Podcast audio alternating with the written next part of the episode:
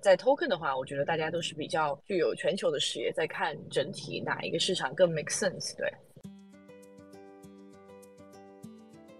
今年遇到的挺多是从欧美飞过来，特别是好像很多都是去了韩国，然后去了新加坡，然后再回去纽约、去 Mainland，主要就是去亚洲看一看。在东南亚的区块链支付或者虚拟币支付，应该是真的有机会被推动起来。开发者是只要两个东西，活动就办成了，就是很多很多披萨，然后无限的食物跟啤酒。今年我发现东南亚这边的市场，尤其泰国市场，对譬如说 NFT 这件事是特别有兴趣。欢迎收听 Web Three Brand，这是一档探索 Web 三和 AI 如何赋能超级个体和全球品牌的节目。我们将采访在世界各地的项目创始人与内容创作者，总结他们打造品牌和构建商业模式的宝贵经验。嗨，大家好，欢迎收听 Web Three Brand，这是一档致力于探索 Web 三和 AI 如何赋能个体和企业的节目。那今天是我们 Web Three Brand for APAC 的第七期的 Space。我们今天主要的主持人是我和 Star。今天的话非常高兴，所有的嘉宾今天都是新加坡连线，然后启梅也是从新加坡连线，跟我们聊一下 Token 二零四九以及近期我们九月份的活动，大家的一些的参会的感想。那我依次介绍一下。我们的嘉宾，首先是 Crypto Research 的 Alvin，Jason 是。Regimer 的创始人，这次应该也是新的项目，在 Token 二零四九应该也有很多的活动和介绍，待会儿也可以给我们分享一下。Peter 是 Moongate 的创始人，Moongate 也是一个和 Ticketing 活动的票务，然后和 NFT 的会员 Loyalty 的管理有比较多合作结合的这样的项目。那待会儿也可以请 Peter 具体介绍一下。感谢 Ruby 介绍，然后我是美院的 Alvin，这次来新加坡其实是我第一次来，对我们来讲也蛮特别的，因为刚好。我们也跟其他几间媒体有办一个 side event，Green 啊，还有 Talk Chain，然后每日 B N 呢就平常会分享市场的新资讯，然后我们有自己的网站、Instagram、Twitter，还有特群。好的，谢谢 Alvin。大家好，我是 Redeemer 的 Jason。Redeemer 我们在做一个去中心化商务网络的这个 L 三。那你可以想象，把你商业上可能会遇到的蛮多，不管是 POS 机、自动贩卖机或者这个电商平台、游戏，把他们用区块链技术把它串联在一起，让他们的这个商务的资讯可以在里面比较容易的传递。所以基本上我们是一个非常面向 To B 的一个区块链公司。我们去年跟今年都有来二十九，然后。呃，感觉也是差异蛮大的，待会也可以讲一下到底差异在哪里，然后以及就是以我们来说，我们参与比较多是这种呃大品牌的活动，或者是面向开发的社群活动，它的氛围也会跟其他活动有稍微不一样。好的，我待会儿是会 Q 一下今年和去年这个活动有什么不同，正好你两届都参加了。大家好，我是 Peter，我是整梦街的。啊，联合创始人，我应该就是做 NFT 门票还有会员的系统的。那一开始帮了不同的展会还有活动，大概帮了一百多个不同的 Web 三的大型小型的活动，还有一些 Web two 可能的音乐会也有做一些门票系统，还有也帮 B to B 的一些品牌去做一些 NFT 的会员。我们对也是上一年还有今年也有参加 Token，也是这同样的感觉挺不同的。其实我自己上。上周也有去韩国的区块链周，所以感觉新加坡跟韩国也是挺不同的。我感觉，所以之后也可以再分享多一点点。谢谢。我这次跟其他嘉宾可能不太一样，因为我是其实第一次来 Token 二零四九，因为我从美国过来，其实去年啊前年都没有机会跑这么远。我们现在在参加的时候，其实美国那边有 Permissionless，然后也是比较大的这个 Crypto 的会。另外很有名的一个 Podcast，大家可能也有关注到，叫 All In Podcast，就是 Peter Thiel 和几个我们的 VC 一起组织的一个 All In Summit。也在举行，所以其实在美国，我觉得我可能可以分享我们从美国的那边的视角看一下，到底那边在忙什么，这边在忙什么。不过我抛砖引玉，昨天我见了一下 Franklin Templeton 最大的一个资管公司的战略的总负责人，他就跟我讲，他们今年因为也是赞助了 Token 二零四九，那他们全球的 CEO 因为是在美国嘛，是 Johnson 的第三代的继承人，选择的时候啊，专门就是飞到了新加坡来选择参加 Token 二零四九。而不是在美国本土参加这几个大的跟 crypto 相关的活动，所以我觉得这个还是蛮有意思的一个点，就是你也看到几个大型活动在一起举办的时候，大家怎么来选择优先级。所有嘉宾都可以聊一下今年的一个参会的感受吧。去年其实让我新加坡二零四九跟英国的二零四九都有参加。去年当然在英国的二零四九就是刚好发生 FTX 的那个事情嘛，所以那时候整个氛围就差很多。因为去年在新加坡二零四九是在 FTX。之前，所以基本上整个市场的氛围虽然开始往下，但基本上市场氛围是很好了。Party 也都是这种通宵型的，然后氛围就是狂欢。其实上你很难好好的跟人家聊什么，因为就是一直在参加活动，呃，各种跑。今年的话，我觉得比较 Party 或者这种夜店的这种 side event 少很多。然后第二个就是它 event 的这个规模小很多。就是也已经比较没有什么酒水无限提供，可能就是一个限时提供的一个状况，它可能都大概在十点，应该是不会超过十一点就会结束。如果有人喜欢跑 party 的话，那后面的时间就真的没什么选择。那有一些虽然跟你说哦，表定这个到十二点到一点，通常你可能十一点多去，它里面也都差不多空了，大概这种感觉吧。很明显，今年这个展会，去年的话，当然主题还是比较稍微多元一点，但今年我自己觉得大部分就是公链跟交易所这两种主题比较多，像个 NFT 啊应用什么的，今年算是也是比较少。今年的人也是。比去年少，可是 side event 很多，所以就变成刚刚讲那个 side event 都短短的。哎，你有参加哪几个印象比较深的 side event？side event 的话，我们基本上是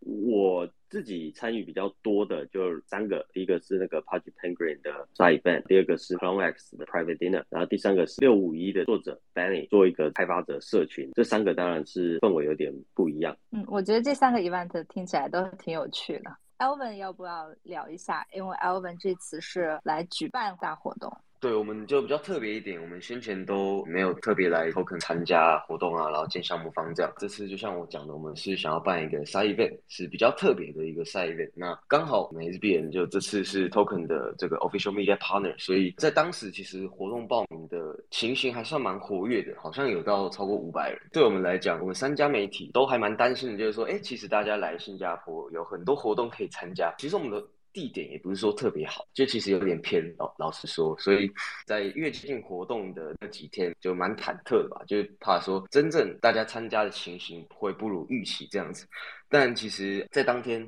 大概八点后的时候，就还来蛮多人的。我们有大概算了一下，其实最高峰整个场地应该有七八十人。我觉得最好玩的一点是，可能是因为看到主办有台湾人吧，两家都是台湾人，所以有来自各地工作的，或者是 base 在新加坡的台湾人都来跟我们认亲。对，所以我觉得这个也是蛮特别的一点。我们这次办的商业片主题是内容创作者，就是 Web Three Creators Night，所以呢，也有很多就是大家可能会平常在 Twitter 上面看到的 KOL，像是 James X。Big Talk 等等的，其实都有来到现场，这是让我们还蛮意外的地方。然后再就是说，不同的项目方，像是 Injective 啊、Say 啊等等的，其实都有来，还让蛮惊讶。就是说，哎，其实大家是真的都会想要透过这个活动来认识，比如说内容创作者，跟他们进行沟通啊、合作等等的。我觉得很好玩的一点，尤其在这两年吧，就很观察到一个有趣的现象是。很多的项目，他们的创始人经历都非常的丰富。其实就像是我们原先这个 Web3 这个 Telegram 的社群一样，很多都是 BAT 的背景出来的，或者是腾讯啊、网易啊等等。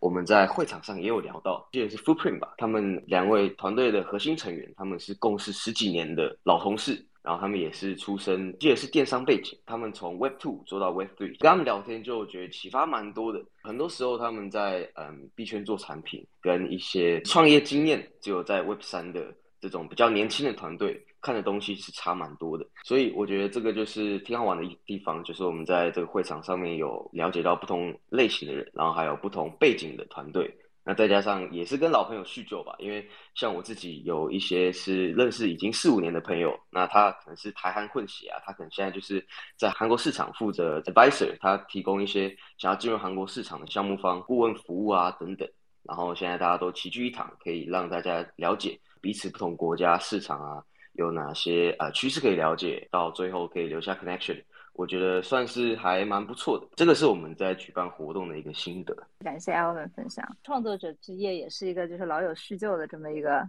场所吧。Peter 聊一下，然后顺便也讲一讲，就是刚好参加完 KBW 就韩国那边那个区块链周，然后来了 Token 二零四九。你有觉得可能两边的一些不同？Token 二零四九，就像 Jason 这样说的话，我感觉也是挺一样的。就是我感觉上一年主会场的话，我感觉比较多元化一点，还有可能人会多一点点吧。今年的话，确实我觉得比较类似吧。我比较 surprise 的是，其实今年那个场地的规模还要大一点，因为我记得上一年好像只有一层的一个展会，还有今年就。拓展到有两层了，然后下一层的话，早期一点的项目为主吧。上一层的就是比较大型的一些，也是供应链啊、交易所啊，发展比较有点规模的项目吧。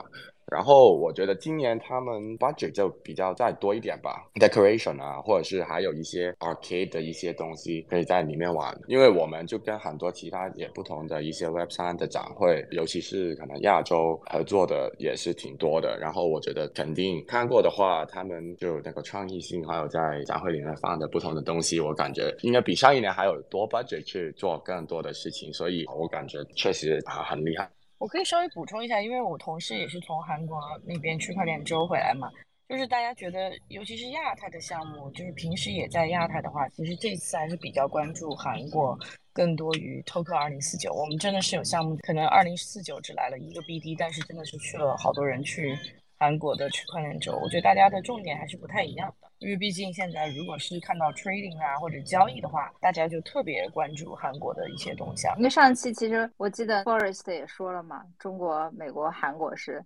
他们看下来最大的市场，单一市场。对，而且我觉得就像我们其他嘉宾讲的一样，其实韩国这次做的话，它还是比较多元化的，就是也有跟娱乐、艺术啊、交易各种的结合。我感觉 Token 二零四九这次，尤其是 NFT 这一块表现。和露出真的不是特别多，因为我在跟我的学弟们，他们在新加坡国立嘛，他们是这个 FinTech 的 Society 像一个俱乐部的，我就开玩笑跟他讲，我就说，那你们到底现在还有谁在支资助和支持你们？就是交易所。但你看这一方面体现，其实还是非常明显的体现在活动的举办方啊，或者是这样子。对，还是交易所和庄家们，我感觉比较的 财大气粗一点。整个氛围肯定是亚洲今年的话做的比最成功的一个展会吧。另外一个感觉就是。是，其实碰到欧美的一些项目或者是啊 VC 特意飞过来的，其实我感觉比上一年多很多。然后其实同同一个感觉也是在韩国一样，就是我记得上一年聊的时候，其实很多都是亚洲的人吧，碰巧今年遇到的挺多是从欧美飞过来，特别是好像很多都是去了韩国，然后去了新加坡，然后再回去纽约去 Mainland，主要就是去亚洲看一看，也会有可能聊到一些 sentiment。的东西啊，或者是法规的东西啊，等等的，那我感觉也是比起上一年，一定是欧美的一些项目或是 VC 的退飞过来亚洲的这个感觉有多一点。也有问到，因为同期就是 Permissioners 也在举办嘛，也有问到是不是可能也是选了亚洲这边多一点什么的，所以我感觉这个也是挺有趣。但确实，我觉得 Side Event 的话是比上一年 Party 的感觉都没有这么重了。对，大家都是这个感觉的话，主办方还是。赚钱的公链和交易所是有钱的，然后其他的 side event 就砍预算了，是吗？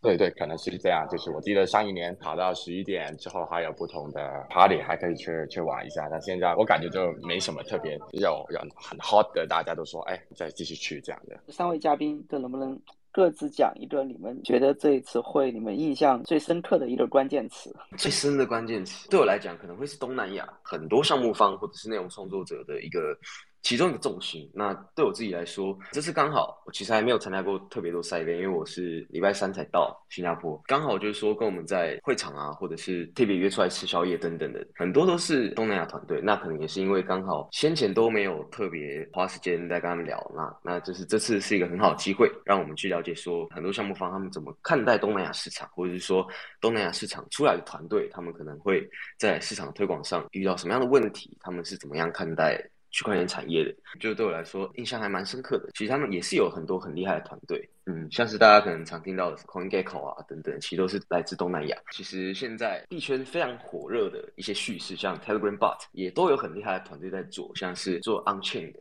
啊，他们有开发一个机器人叫 Nerdbot，那他们团队也很厉害，他们都是入圈很久的老韭菜。那当时我是跟 p a r k c h a i n 的 founder，就是有跟他们聊天，都是经历过好几次熊市的人，然后聊起来就特别有感触，也让我获得蛮多的。平常我们在台湾啊、香港啊，能接触到的团队，跟这次在新加坡接触到的会会有些不一样。对，然后我也蛮有兴趣，就是之后多了解，不管是越南啊、泰国，或者是。菲律宾、马来西亚等等的，我觉得都慢慢的遍地开花的感觉。嗯嗯，挺有意思的。然后我这边的关键词是东南亚。Jason 呢？应该也跟我自己做的东西比较相关。那我这边大概比较多 NFT，那尤其是以 IP，然后他们会做一些 consumer product 这种消费性产品，Party Penguin 跟那个 Clone X。他们都是会做很多这种产品，以及 B C 的话，大部分欧美的来，那实际上也蛮多都在讨论，就是像 Grab 有做一个钱包嘛，那后来有做一些像是 Voucher 或者 Coupon 的这种应用，把 N F T 技术用在应用，然后所以大部分我这边听到很多都是在讲 Mass Adoption，怎么样让使用者使用，然后他不用去理解这个区块链技术，就是他用了就对了，可能你把它包装成是一个呃手机 A P P，实际上背后已经全部用区块链技术。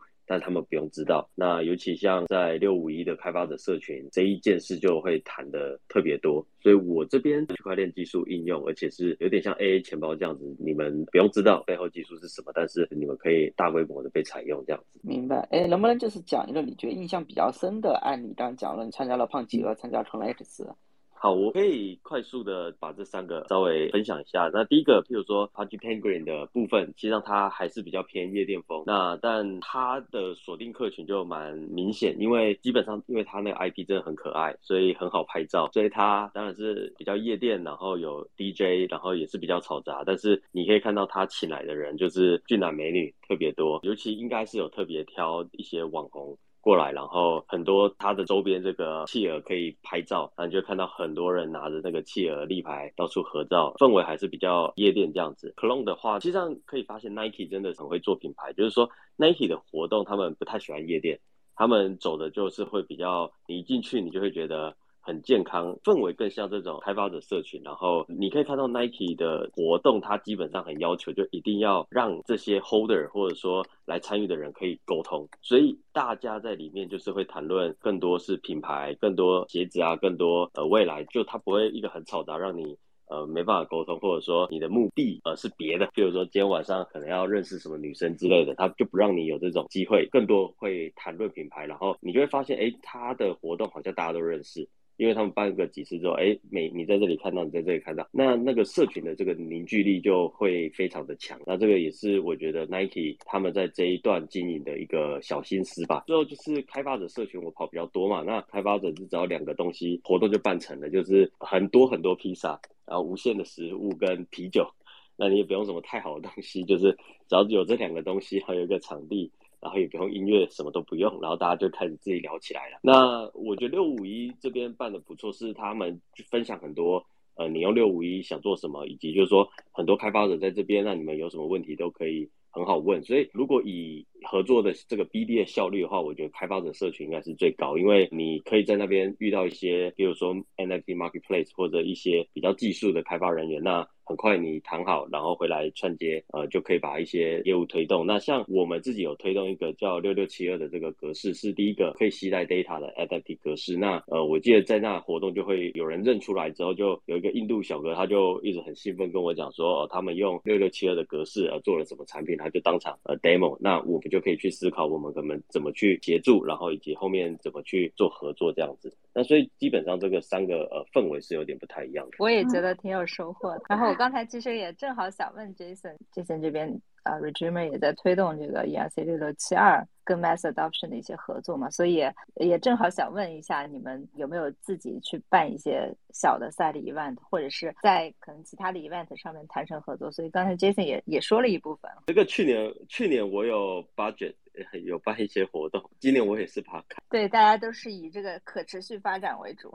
那 Peter 这边呢？Peter 觉得这次大会你来参加。印象最深刻的关键词是什么？可能是 regulations 吧，因为可能 mass adoption 的快，那 Jason 谈的这么多的话，那我就可能谈一下这个，我也有跟别人谈这个 regulations 的，或者是 sentiment 这个这块吧，因为可能只要是碰巧就碰到一些不同啊，从欧美飞过来的一些朋友的一些 feedback，还有聊起来的话，通常就是他们想了解一下可能亚洲这边的一些氛围 sentiment，还有就是我也挺有兴趣了解一下美国还有欧美一些 sentiment，因为本来我的那个 co-founder 他其实本来也要想去飞去 permissionless 的，但是最后因为可能感觉那边的 side events 或者是整个 activeness 好像没有 token 这么火，所以他最后也选了来就新加坡那边的展会，所以我们也没有特别机会第一身去了解一下可能欧美那边的一些氛围。我对在香港的话，感觉可能很多欧美的项目也感觉好像香港的一些法规也是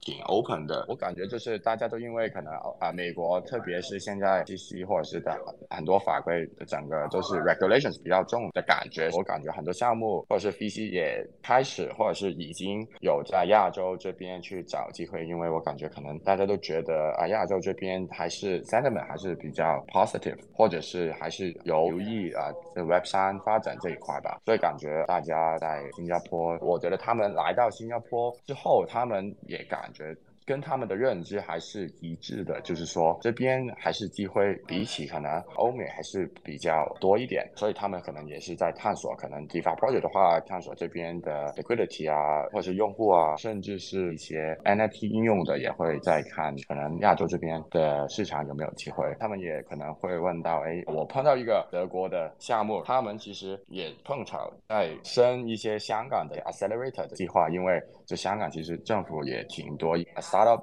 就大概是免费的钱吧，或者是计划去 support 可能 startup 或者是 web 上的项目，这样感觉是挺 surprise 的。因为香港的法规，他们也是挺想吸引更多海外的一些项目来到香港去做 startup 吧。德国的一些 startup 公司，他们其实就我问他们，哎，那你那边的政府或者是什么的，有没有一些特别你自己的一些 support 呢？他们也说啊，资源其实。没有特别多，尤其是在 Web 三方面，所以就比起可能例如香港的话，可能他们政府说一些呃 program 去啊 support Web three 等等的，所以他们也在升一个项目。就碰巧，因为我们也有在某一些那些计划里面，所以啊，就是也分享一下我们这边的呃认知，这样吧。他们这次参加完，其实好多欧洲和美国，就包括我这边客户的一些项目，他们包括我们自己，就我们 agency 这边。都是参加完这个，还是会去香港，然后甚至去上海。大家还是想把亚洲都跑一圈，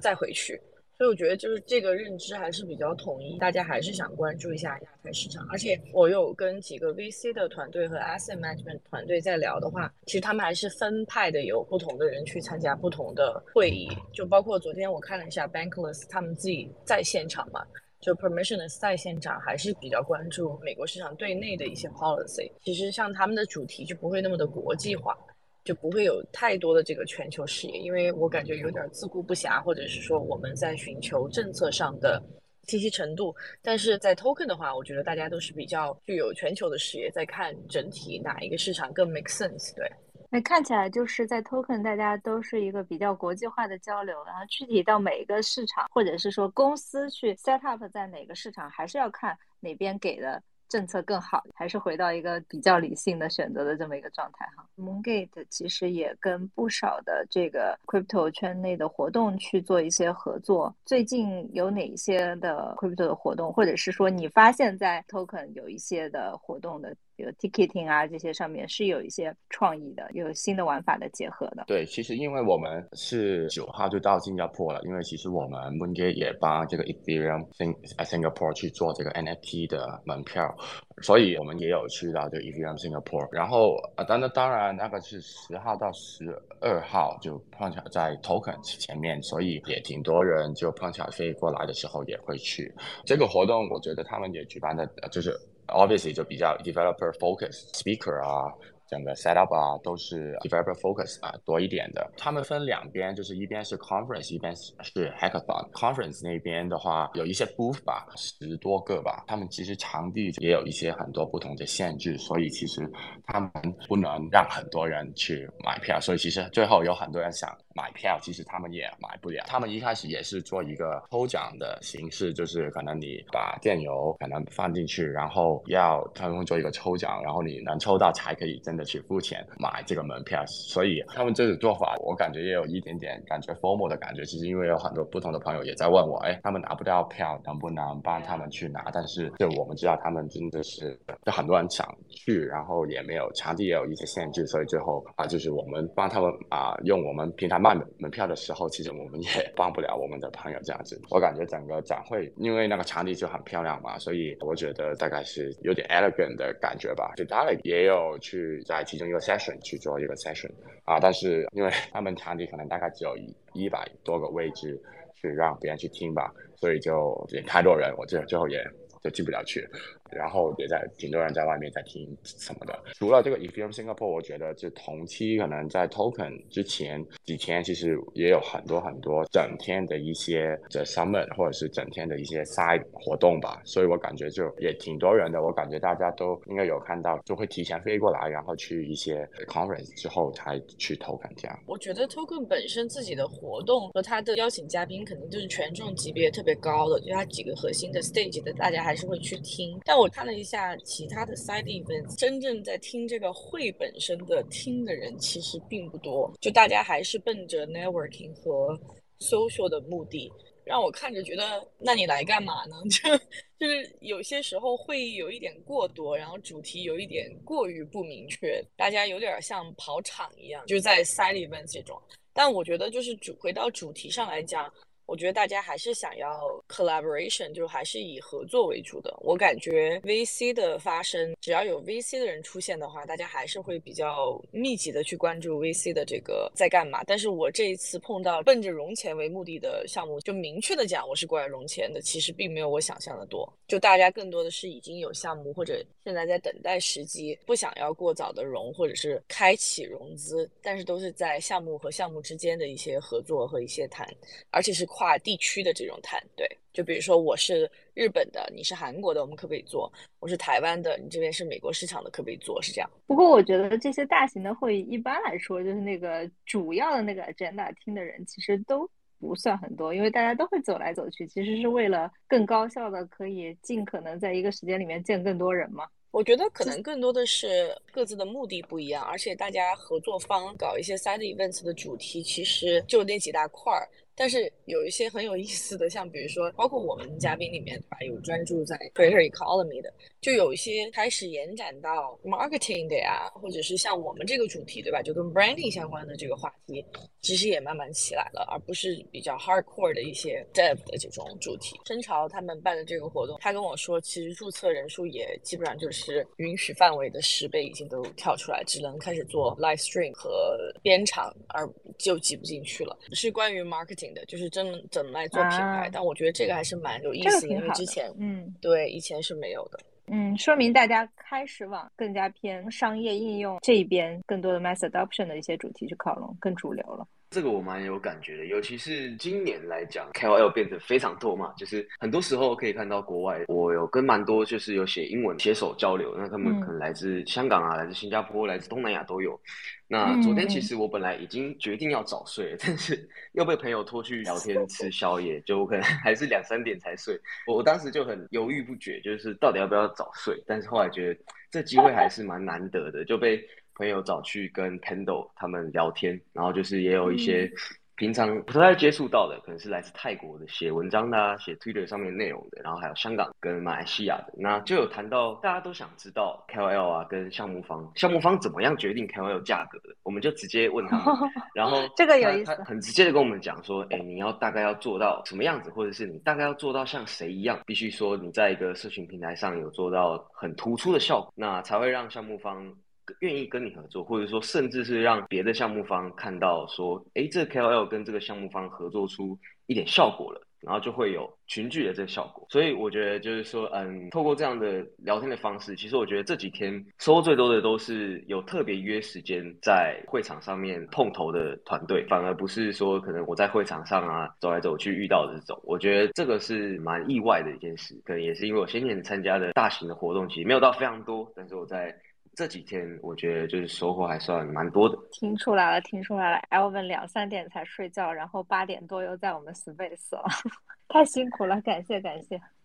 不会不会，不然我也就再分享一下刚刚的一些应用的部分。其实我们今年蛮大一部部分都是来跟我们一些本来的客户，或者说未来合作的客户来碰个面嘛。今年就是我发现东南亚这边的市场，尤其泰国市场，对于譬如说 NFT 这件事是特别有兴趣。光是泰国。大型集团就好几个，我这一点真的是蛮惊讶。然后刚好我们要来出发前，Grab 又宣布说，哎，他们在 App 里面做了这个钱包，然后也要往这个方向发展。我这一点就蛮惊讶，因为基本上技术的部分我们大概都会有参与的，只是参与的深或浅，然后以及说我们到底知不知道到底整个全貌嘛。那自己也蛮好奇，为什么东南亚在这一块特别跑得特别深？那当然有交流蛮多一部分，就是当然他们的最终目的大家都一样，就是做支付，没有疑问的。就是说，那我自己就觉得说，像之前呃，譬如说以中国来说，大陆来讲，就是说。呃，跳过这个刷卡时代，然后进入这个移动支付嘛。那我自己觉得东南亚这边可能是会跳过移动支付，那直接进入到这个呃区块链支付的一个状况。他们的政府好像也都蛮大力的在推动。就是说炒作是都还蛮禁止蛮严格，目前东南亚状况。但是如果以支付这样的应用，我觉得政府带头为主，都是有在推动。因为这些集团他也不敢自己乱做，尤其集团的话，他们做事是蛮谨慎。那其实问到后来，你大概隐约就会知道说背后是有政府在推动这件事情的。所以我是蛮看好这个在推动下来，那应该蛮快在东南亚的区块链支付或者虚拟币支付，应该是真的有机会被推动起来。嗯嗯嗯，很好的补充。其实东东南亚他们整体的这个 online 的 payment 和移动支付其实还挺发达的。很很多年之前，那个泰国的他们那些银行在手机端的那个 app 都已经很好用了，所以他们其实是想再往前走一步，就是。怎么样在这个区块链，在这个 crypto 的支付上面做更大的一些的创新吧？我理解。我问了很多团队，他们是说东南亚像马来西亚这边本来他们不太用移动支付，那就是在疫情的时候，忽然所有人都在用，因为政府就规定说，政府规定那所有人都在用。那他是觉得说，他们有一个很大的优势，是因为他们也没有很多移动支付的包袱，就是也没有什么大公司在主导，所以他们觉得他们在推动下一步就是这种。呃，虚拟币的这个支付是轻松很多的。嗯，很好的一个视角。我觉得有趣的一点是，印度的脸孔我觉得变好多，但是华人的脸孔其实反而我觉得比去年少很多。然后在场外一些可能比较偏技术路线的项目朋友们，他们就选择说，反正生态的朋友们或 partner 都来了。那我们在外面碰面开会就好了，那其实没必要进来参加。那我也感受到这一次看到很多确实都是偏想做支付或者是做呃 off ramp 有关的，哦，就可可以现场光看到可以做 debit card 的，其实大概十几家之多。当然，因为我自己也比较关注就是偏 loyalty 应用，像我跟 Jason 他们的团队，其实我们这边已经开始做合作了，甚至昨天我自己在现场也有内地的呃伙伴哦，也就是来探讨说，哎，怎么利用我们参与的就业 ID 来做 CRM。还有各种 Open Loyalty 的一个应用。那我自己在会展期间啊，也收到了 partner 跟我说，哎，我们可能在年底前有机会会有，就是我跟 Ruby 之前提到的 Netflix 上面的剧是可能有机会导入 Open Loyalty，会来做一些 use Case。所以我觉得其实整体感受上，其实我还是觉得蛮好的。熊市归熊市，尤其对技术开发者吧，觉得说其实这时候反而是真正好好发挥，就是 Mass Adoption 这件事情，聚焦在做金融型应用的人可能会觉得不见得那么好。我觉得对非做金融应用来讲，其实这时候真的是一个好。排名，哦，这是我目前的一些观察。嗯，好的，给我们很大的鼓励啊，因为其实感觉还是有非常多的项目都在不停的往前推进。就是熊市能够还是在持续建设或者在这个行业持续投入的人，所以这次二零四九其实去的多都还是非常 hardcore 的 builder。我自己在场外确实也碰内地的一些朋友，本来就是专门做很硬核技术的，像也有碰到专门做去中心化跨链桥的，我其实就会跟他开玩笑说，嗯，这一阵子越出事，其实对你们反而越好，因为像之前 Marty 券啊这些出事的时候，其实跨链桥，对对对，因为就意识到说依然有中间人存在的跨链桥，除了自己生命有风险以外。资产有风险，这是必然的。我觉得这些都是在熊市下可以看到，可能是真正有不能这样子一概而论说叫技术含量，而是说有真实的价值含量的。那其实它的这时候的价值，其实看起来是会被逐步的凸显出来。嗯，我感觉我是挺赞同，就是东南亚那个 adoption，其实我觉得是挺强的，因为是我们有好几个大的客户，像就是碰巧这样说，也是在泰国的，也有一些也是我们帮他们做一些 NFT 会员系统计划的，所以碰巧我觉得泰国的那个 adoption 其实是挺不错的，因为我们其实在所有东南亚的国家都有活动或者是展会用过我们的平台去做这个 NFT 的门票的系统，然后所以我感觉偏来讲，东南亚的 option 还是挺 open 吧，对这个 blockchain，在政策上啊，你就没有说特别多的这种限制，对市场的接受度也比较高。好，我嗯发现新加坡这边嗯就是有两个特色，就是说跟其他地方不太一样，其他地方投资人也是都会比较晚，新加坡这边 我觉得就是喜欢吃早餐，然后喜欢爬山。实际上我觉得这次欧美真的蛮多 VC，那包含我们。呃，过去投资人也是欧美为主，那他们今年也都是有来。那很大原因，其实上就是刚刚 Peter 讲，主要就是从韩国嘛，那他接下来新加坡，然后接下来又可以去上海，或者接下来可能会去泰国、东南亚其他地方绕一下这样子。所以我觉得刚好这几个活动排在一起，他们来的意愿就是他飞一次来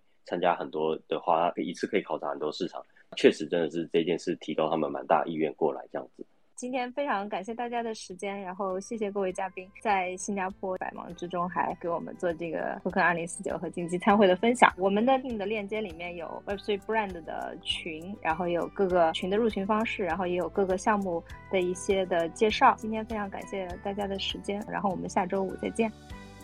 以上就是这一期节目的全部内容。欢迎在苹果播客、小宇宙、YouTube 和 Spotify 上订阅、留言和评分。如果希望进一步交流，欢迎访问我们的网站 web3brand 点 io，加入读者社群。